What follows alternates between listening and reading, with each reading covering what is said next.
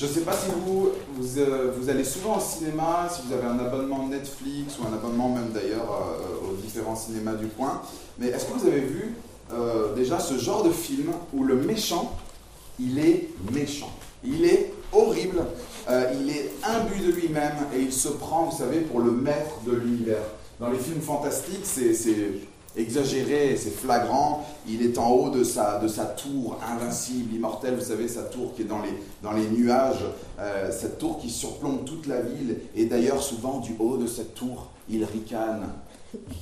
Vous ne m'aurez jamais. Il s'ensuit souvent une onomatopée du style ha ha ha.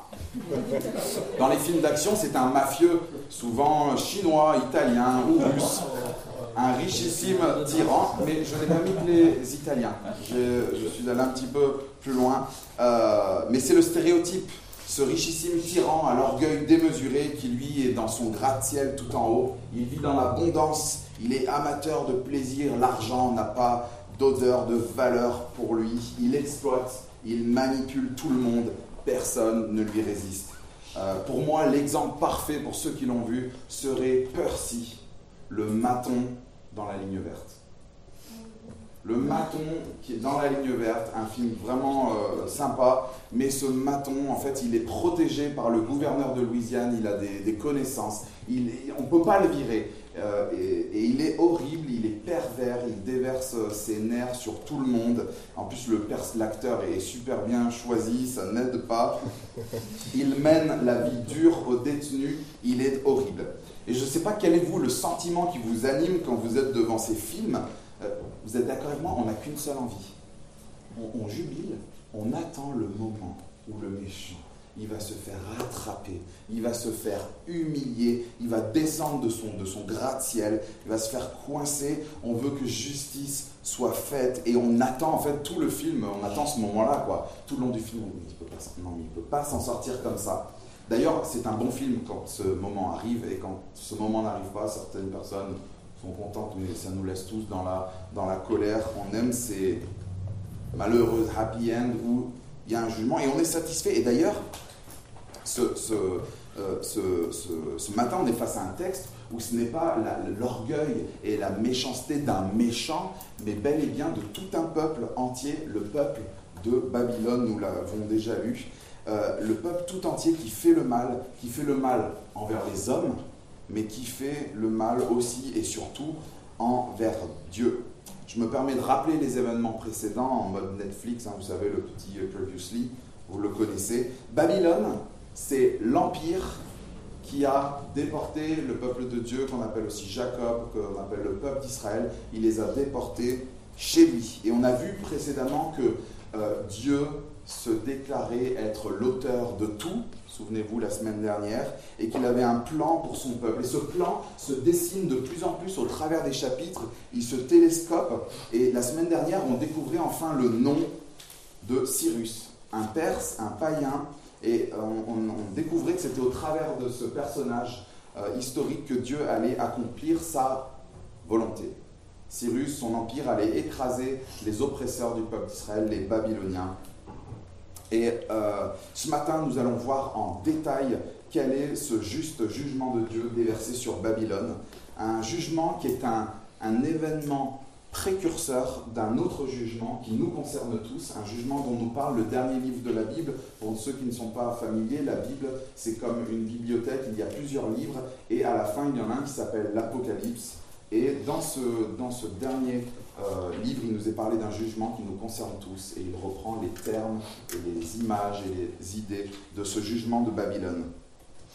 En quoi consiste ce jugement? On est parti, regardez le verset 1 du chapitre 47, page 472, pour ceux qui n'y seraient pas. Descends et assieds-toi dans la poussière, fille de Babylone. Assieds-toi par terre, faute de trône. Babylone va être jugée, elle va tomber, elle va tomber de sa tour, elle va tomber de son trône jusqu'à la poussière. Et regardez cette description en fait qui est faite de ce peuple de Babylone et vous allez voir que ce n'est rien d'autre que la description de l'homme, que notre description à nous. Regardez le verset 7. Tu disais, je serai toujours souveraine, à tel point que tu n'as pas pris Tu n'as rien pris, pardon, de tout cela à cœur. Tu ne t'es pas rappelé que cela prendrait fin. Regardez l'orgueil de cette ville qui se dit je serai toujours souveraine. Un orgueil. Verset 8, on continue. Écoute donc, amatrice de plaisir, toi qui t'assieds pleine de confiance et qui dis dans ton cœur, il n'y a que moi et personne d'autre. Je ne serai jamais veuve, je ne perdrai jamais d'enfant. Après l'orgueil, on découvre Babylone est amatrice de plaisir, égoïste, autosuffisante, obsédée par elle-même. Il n'y a que moi et personne d'autre. En gros, c'est je suis le centre. Il n'y a que moi. Il n'y a que moi qui compte. Je veux faire ce que je veux. Je veux juste du plaisir. D'ailleurs, combien de personnes, euh, rien n'a changé aujourd'hui, combien de personnes ont aussi ce, ce leitmotiv Il faut profiter. C'est pour toi. Tout pour toi. Il faut profiter de la vie. On n'a qu'une vie, alors autant en profiter. C'est un message qui nous entoure, que ce soit des prospectus dans nos boîtes aux lettres, des messages Facebook, des images, des photos, des arrêts de bus, euh, les séries télé, les, surtout les émissions de télé-réalité. Vous savez, donc, je, suis allé sur Facebook et j'ai commencé à taper On n'a qu'une vie, alors il faut en profiter. Puis c'était un groupe, un groupe Facebook. Euh, il y en avait plein. Celui-là, il avait 836 000 personnes qui le suivaient. J'ai scrollé un peu pour voir. Chaque image est une invitation avec comme en tête de poste, ça te tente, ça te dit, plaque tout, pars, vis, vis, vis ta vie, vis ta vie, vis ta vie il y avait des hamacs suspendus au-dessus de l'eau, ça tirait pas d'être là plutôt que de... Et, c'était, on voyait ça, on se disait, mais moi, ma vie, elle est nulle, on, on envie de tout plaquer et de machin. Heureusement qu'on connaît le Seigneur. C'est ta vie, elle est à toi, vis-la, profite, tes rêves, tes passions, accomplis tout ce que tu souhaites. Euh, il n'y a pas un grand écart entre cette description de Babylone et cette description de l'homme. Mais, comme Babylone, on oublie que toutes ces choses ont une fin, c'est ce qu'on vient de lire, et on est très fort pour créer, pour inventer des choses, pour ne jamais penser à la fin qui va arriver pour tout le monde. On a créé, vous les connaissez, métro, boulot, dodo, apéro, opodo, et tous ces moteurs de recherche pour trouver des vols pas chers et partir. Alors bien sûr, on n'ouvre pas le matin notre, euh, on se met pas sur le balcon, on ouvre les volets euh, il n'y a que moi et personne d'autre, je serai toujours souverain. Peut-être que vous le faites le matin en, en vous levant, mais en fait c'est exactement comme ça que l'on vit. On vit en se disant, il n'y a que moi et personne d'autre. Ma carrière, mes choix, mes projets, ma licence, mon master. Et surtout que personne vienne interférer, pardon, là-dedans et me dire ce que je dois faire. Babylone est en train de proclamer tout haut ce qui se passe dans chacun de nos cœurs. Je veux profiter de la vie il n'y a que moi et personne d'autre. Cette phrase ne vous fait pas tilt? Il n'y a que moi et personne d'autre? Qui est-ce qui, depuis des chapitres et des chapitres, ne cesse de dire et de démontrer qu'il n'y a que lui et personne d'autre que lui? N'est-ce pas Dieu, Yahweh, le Dieu de la Bible? Regardez une page en arrière, tournez la page en arrière. J'attends qu'il n'y ait plus de bruit de, de page, c'est bon? Chapitre 45, page 471. Regardez bien. Verset 5. C'est moi qui suis l'Éternel et il n'y en a pas d'autre. Regardez la fin du verset 6. Descendez. C'est moi qui suis l'Éternel et il n'y en a pas d'autre. Tournez la page. En haut. Verset 18. Fin du verset 18. C'est moi qui suis l'Éternel et il n'y en a pas d'autre. Fin du verset 22, et je vais m'arrêter là. Pour vous, c'est moi qui suis l'Éternel et il n'y en a pas d'autre. Babylone est orgueilleuse, autosuffisante, obsédée par elle-même, amatrice de plaisir. Ça ne s'arrête pas là. Verset 10.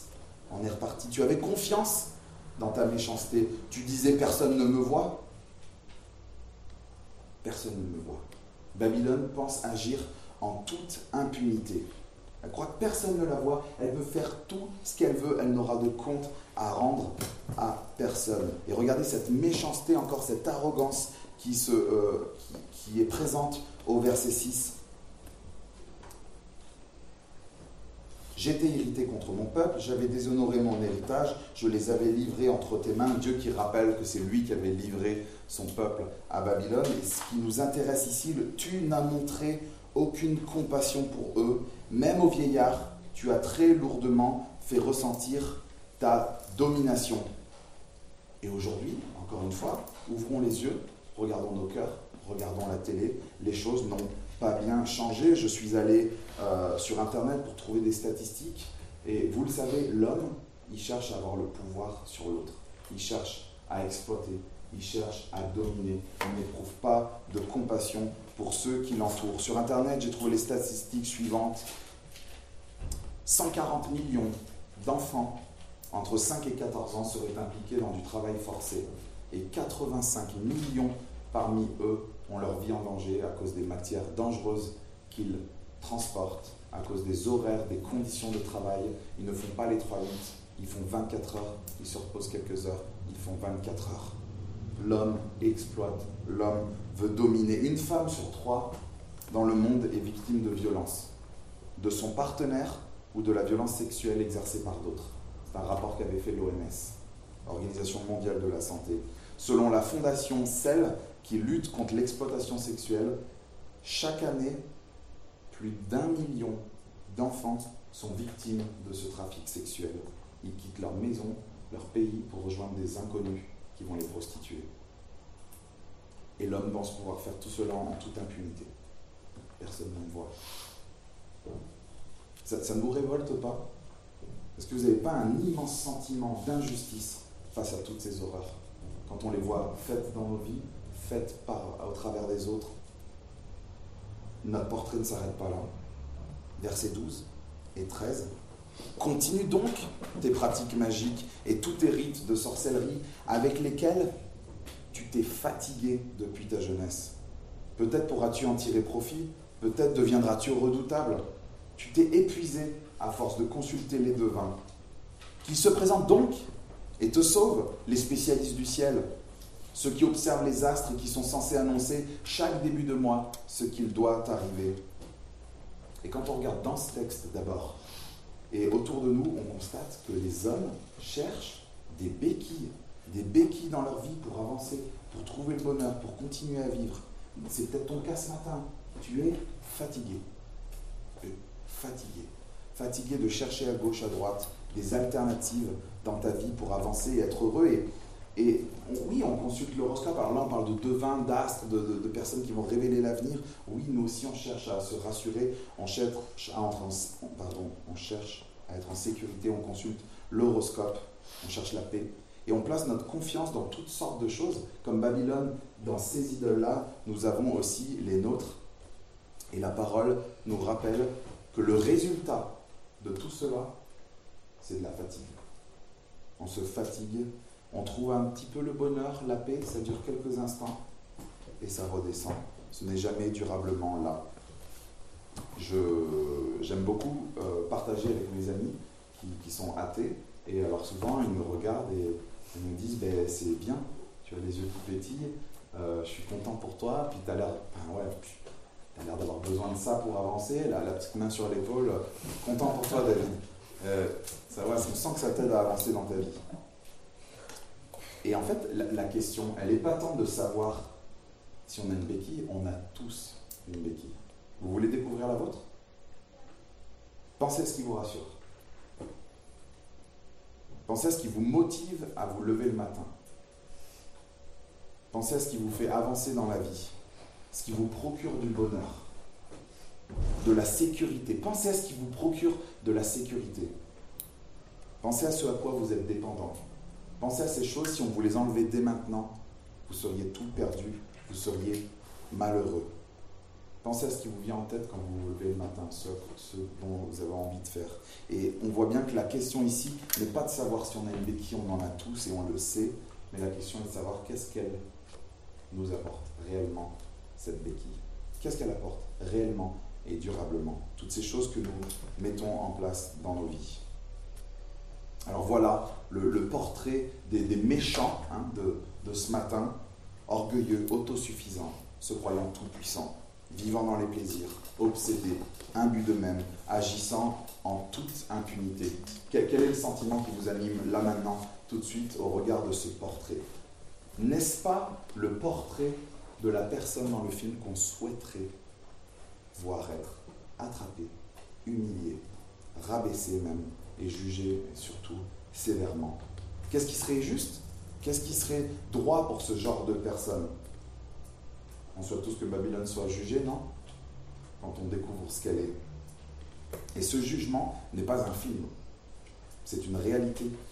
Vous savez, elle disait, je serai toujours souveraine. Regardez ce verset 5 avec moi. Assieds-toi en silence et enfonce-toi dans les ténèbres, fille des Babyloniens, car on ne t'appellera plus souveraine. On ne t'appellera plus souveraine des royaumes. C'est une méga bonne nouvelle en fait. Pour tous ceux qui ont soif de, justice, pour toutes celles et ceux qui, qui, qui même qui souffrent d'injustice, on a la promesse qu'on a un Dieu, le Dieu de la Bible, qui va faire justice. Verset 1, descends et assieds-toi dans la poussière, fille de Babylone. Assieds-toi par terre, faute de trône. En effet, on ne, euh, faute de trône, pardon, fille des Babyloniens. En effet, on ne t'appellera plus délicate et raffinée. Babylone va être rabaissée, va être humiliée. Regardez ce verset 2. Prends le moulin et mou de la farine.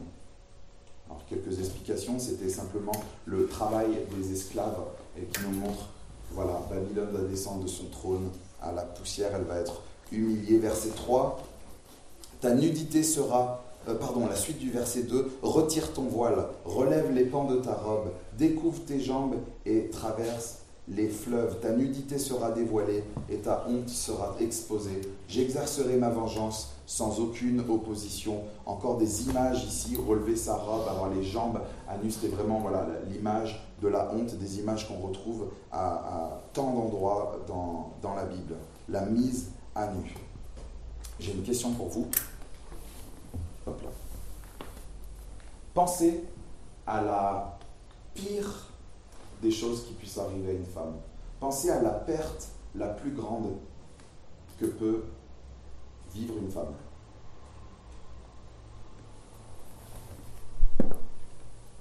N'est-ce pas de perdre son partenaire, son mari, ses enfants?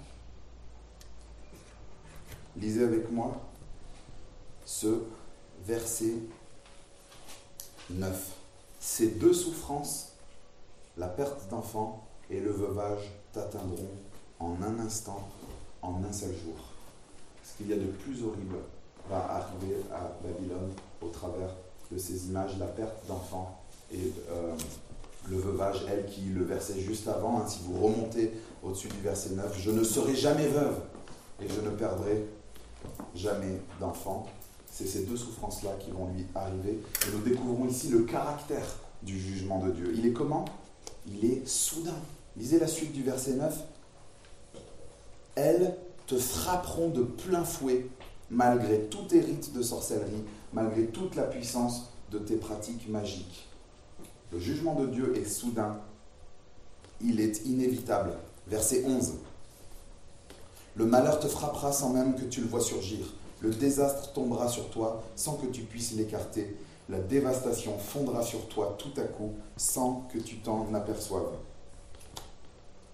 Soudain, inévitable. Et les béquilles, les idoles, les choses dans lesquelles Babylone a placé sa confiance, qu'est-ce qu'il va leur arriver? Est-ce qu'elles vont pouvoir aider? Est-ce qu'elles vont pouvoir éviter ce jugement? Nous ne sommes pas dans un film, je le répète. Verset 14, nous sommes dans la réalité. En réalité, ils sont pareils à de la paille. Le feu les brûle entièrement. Ils ne pourront pas échapper aux flammes. Ce ne sera pas un simple feu de braise qui permet de se réchauffer, ni un feu auprès duquel on s'assied. Voilà, verset 15, tout ce que peuvent t'apporter ceux que tu t'es fatigué à consulter. Ceux qui, ont fait des affaires avec toi depuis ta jeunesse se perdront chacun de leur côté. Le jugement de Dieu va brûler toutes ces choses il ne nous est pas parlé d'un tout petit feu de camping au bord duquel on peut se réchauffer. C'est un jugement total, un feu immense. Et le bilan, le bilan de tout cela, c'est cette fin du verset 15 qui clôture notre chapitre 47. Il n'y aura personne pour te sauver. Il y a de l'ironie ici. Qu'est-ce qu'elle proclamait, Babylone? Il n'y a que moi et personne d'autre. En effet, il n'y a que il n'y aura qu'elle, elle sera toute seule, personne ne pourra la sauver. Si la Bible dit vrai, ce n'est pas que dans les films où les méchants se font attraper, évincer, juger. La bonne nouvelle ici, au travers de ce jugement, c'est que Dieu fait justice, Dieu fera justice. Et alors chapitre 48, qu'en est-il du peuple de Dieu? On aimerait, euh, on aimerait voir un contraste frappant entre les Babyloniens et le peuple d'Israël, le peuple de Dieu, mais vous allez voir, ce n'est pas manichéen, ce n'est pas blanc ou noir. L'écart entre les bourreaux, les Babyloniens et le peuple de Dieu n'est pas forcément celui que nous aurions aimé voir.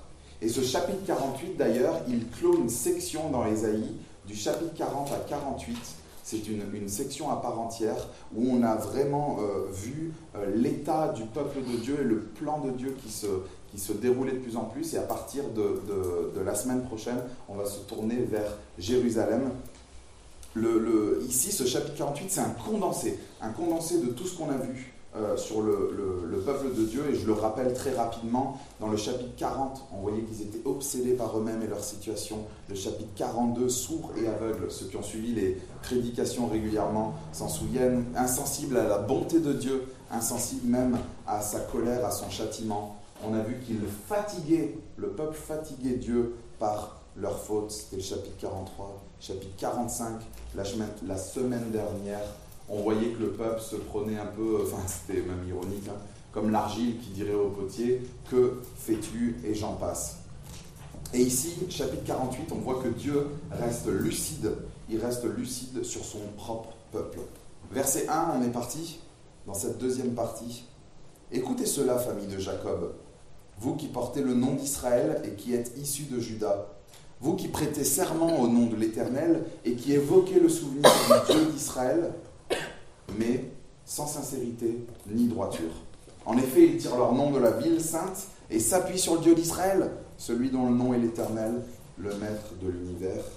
Mais ce texte nous rappelle, premier trait de caractère de ce peuple, qu'il est hypocrite.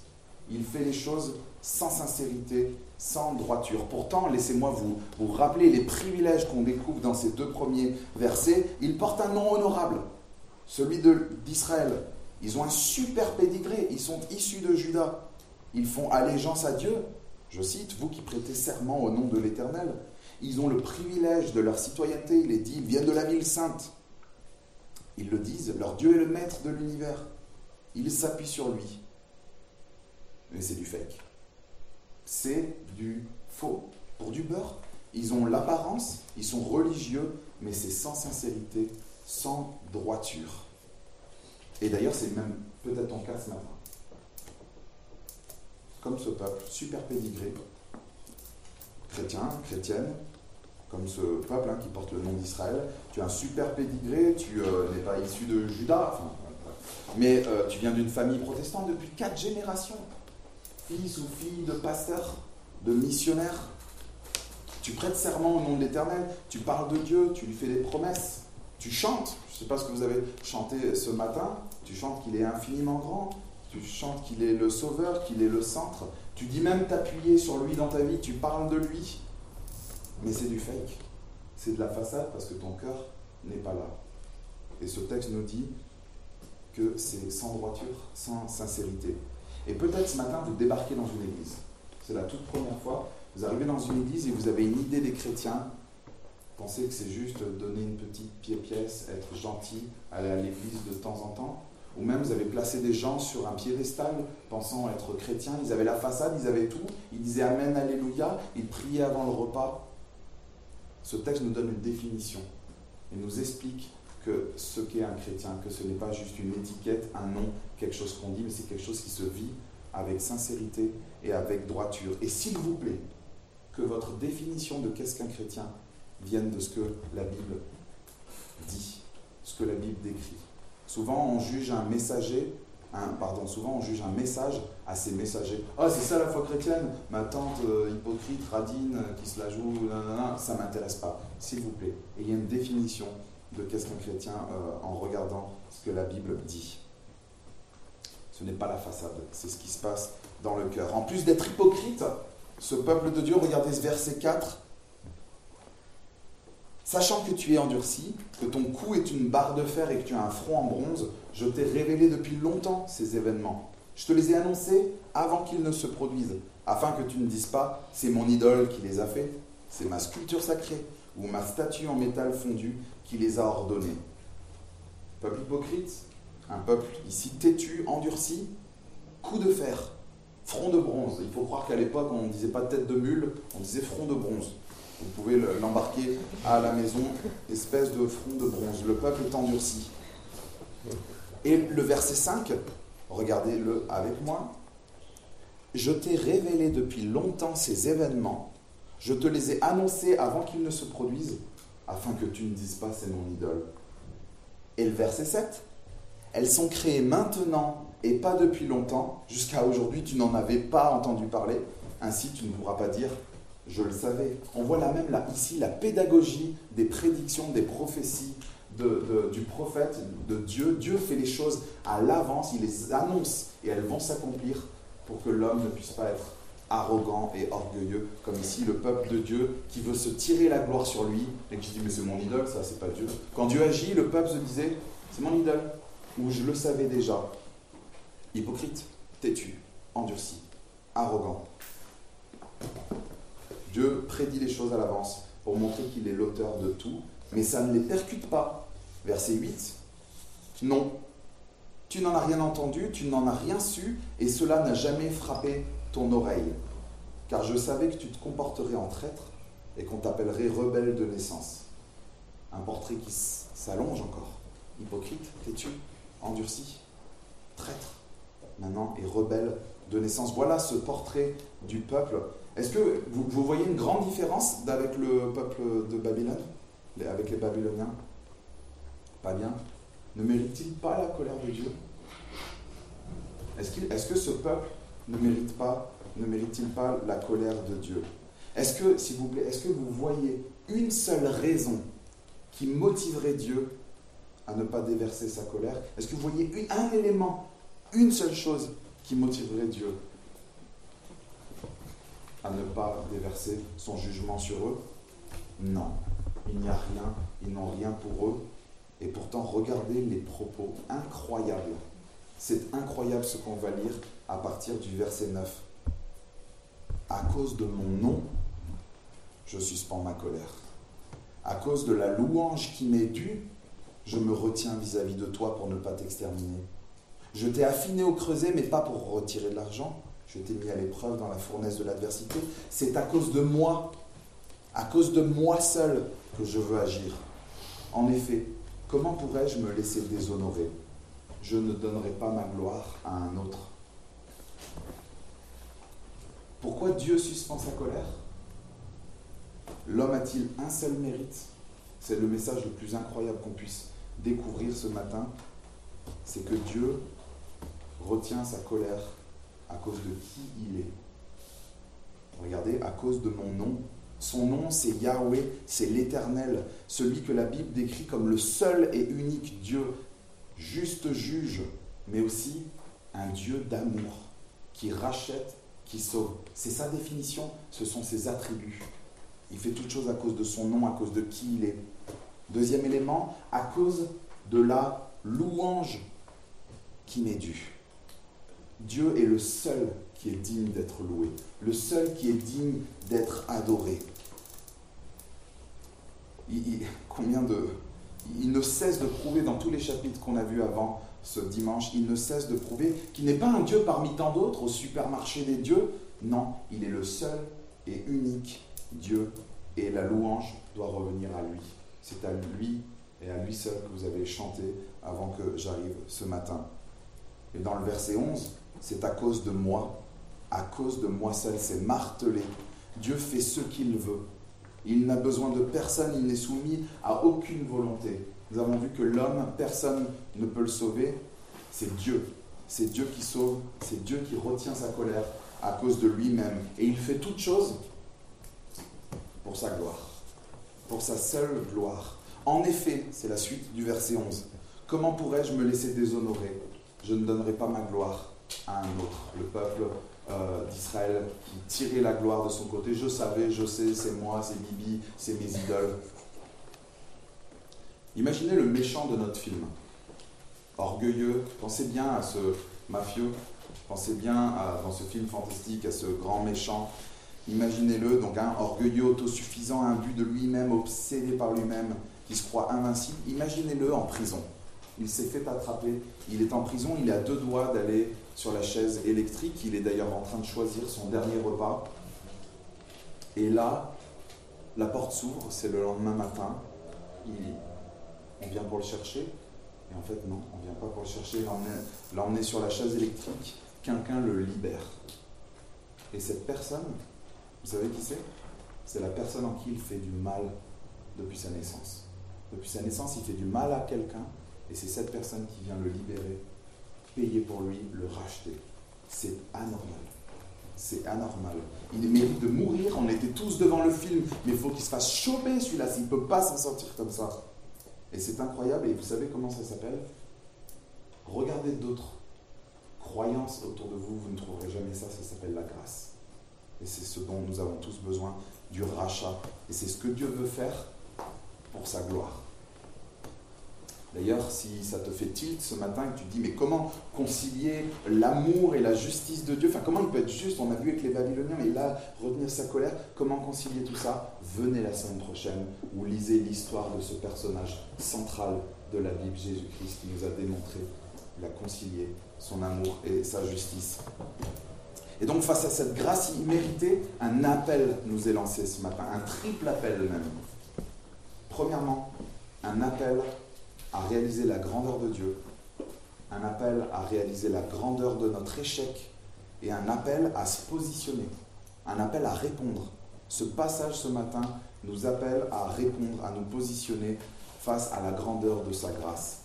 Regardez ce premier appel, il commence au verset 12. Écoute-moi Jacob, et toi Israël que j'ai appelé. Je suis toujours le même, c'est moi qui suis le premier, moi aussi qui suis le dernier. Dieu rappelle qu'il est fidèle, qu'il est juste. Et regardez, à partir du verset 13, on se croirait dans un film. C'est le premier appel qui nous est lancé, un appel à réaliser la grandeur de Dieu. Vous savez, dans un film, à la fin, il y a un générique, il est très long, on part toujours avant, sauf si on sait qu'un pote nous a dit, il y a des, des best-of à la fin, ou quoi, des trucs marrants. Nous sommes dans un film où le générique, il y a tous les corps de métier, il y a tout, et il y a un seul nom, Dieu. Yahweh, le Dieu de la Bible. Regardez, je ne mens pas, la Bible ne ment pas. Qui est le décorateur? Verset 13. C'est ma propre main qui a fondé la terre, ma main droite qui a déployé le ciel. Le décorateur, c'est Dieu. Qui est le metteur en scène? Qui c'est qui dispose les choses? Lisez la suite du verset 13. Il suffit que je les appelle et ils se présentent tous ensemble. Il met en scène. La répétition est finie. Vous venez sur l'estrade il met en scène toute chose. Qui est le scénariste? Qui est le réalisateur? Qui c'est qui fait le casting? Verset 14. Vous tous, rassemblez-vous et écoutez. Qui parmi eux a révélé cela? Celui que l'Éternel aime accomplira sa volonté contre Babylone. C'est Dieu qui fait le casting. Cyrus, c'est Dieu qui l'a choisi. Cyrus ici est appelé celui que l'Éternel aime. Dieu l'a choisi. Pour accomplir quoi? Verset 14. Vous tous rassemblez-vous, écoutez cela. Qui parmi eux a révélé cela? Celui que l'Éternel aime accomplira sa volonté. Dieu fait le casting, il gère le scénario. Vous regarderez chez vous les frises qu'on vous a données. Il annonce, il prédit les choses, il annonce tout. Plus de 150 ans à l'avance, il met en scène. Et qui est le producteur? Qui est le producteur de tout cela? Qui n'est pas un film, hein, qui est une réalité. Verset 15, la deuxième partie du verset 15 et son entreprise réussira. Cyrus, ce que Cyrus va accomplir, va s'accomplir. C'est Dieu qui est le producteur. Voilà ce premier appel. Réalisons, réalisez la grandeur de Dieu. Ce film à la fin duquel il n'y a qu'un seul nom, ce lieu, celui pardon, du Dieu de la Bible. Ce deuxième appel, il est à réaliser ce coup-ci la grandeur de notre échec. Regardez le verset 17. Voici ce que dit l'Éternel, celui qui te rachète, le Saint d'Israël. Moi, l'Éternel ton Dieu, je t'instruis pour ton bien. Je te conduis sur le chemin à suivre.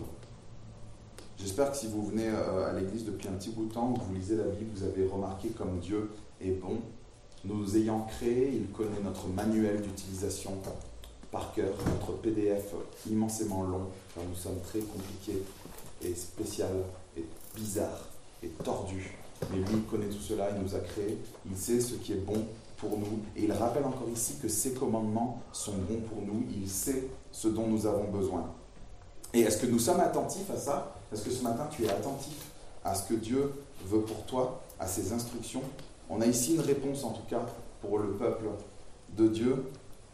La réponse est non, c'est un échec cuisant. Regardez avec moi le verset 18. Si seulement tu étais attentif à mes commandements.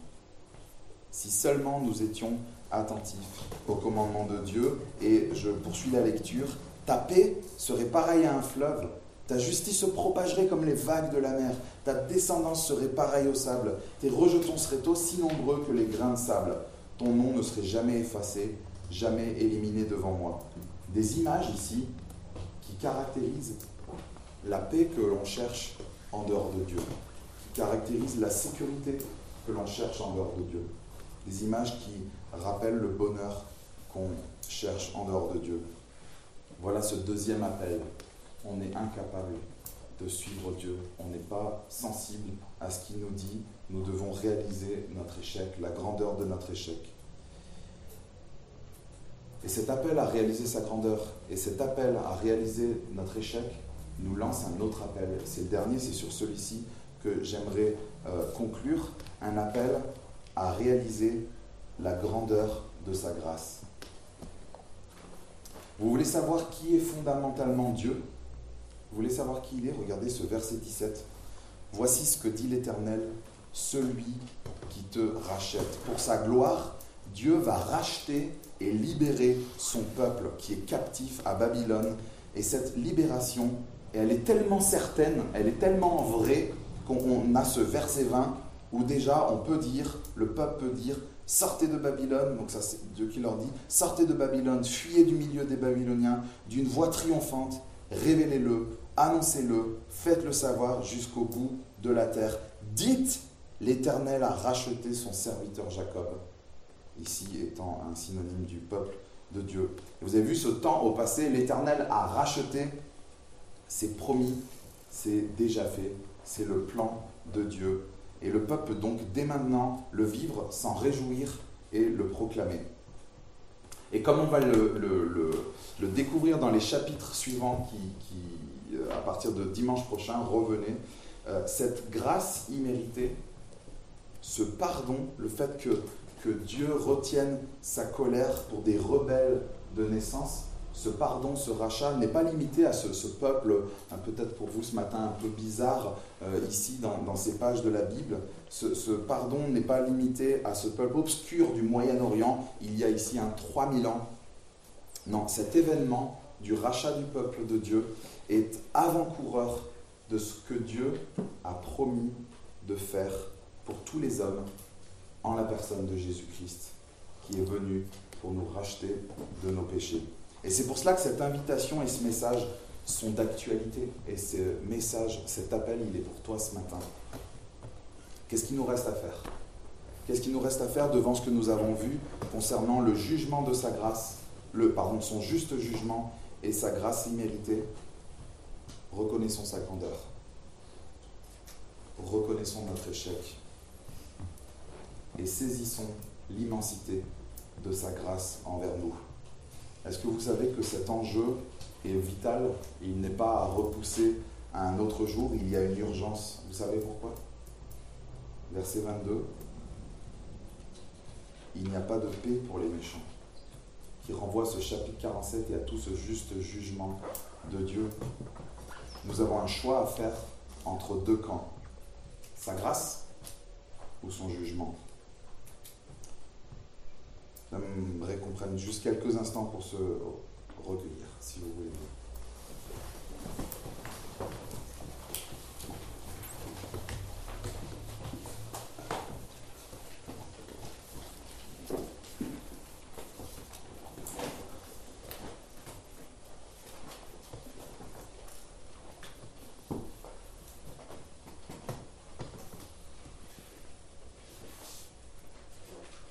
Seigneur, en guise de promesse et d'invitation, tu nous laisses ce verset 21. L'Éternel a racheté, ils n'auront pas soif dans les déserts où il les conduira. Il fera jaillir pour eux l'eau du rocher. Il fendra le rocher et l'eau coulera. Seigneur, tu nous promets cet événement avant-coureur de ce que Christ a fait pour nous. Cet appel, Seigneur, on n'aura plus jamais soif si nous plaçons notre confiance en toi plutôt qu'en nous-mêmes, plutôt qu'en nos idoles, nos activités, nos béquilles. C'est une promesse de vie et une promesse de paix, cette paix que nous recherchons tous au mauvais endroit. Fais-nous la grâce, Seigneur, de réaliser ta grandeur, la grandeur de notre échec et la grandeur de ta grâce qu'on puisse la saisir dès aujourd'hui. Et je te, prie pour tous ceux qui ne te connaissent pas, que tu viennes planter ces choses en eux ce matin. Amen.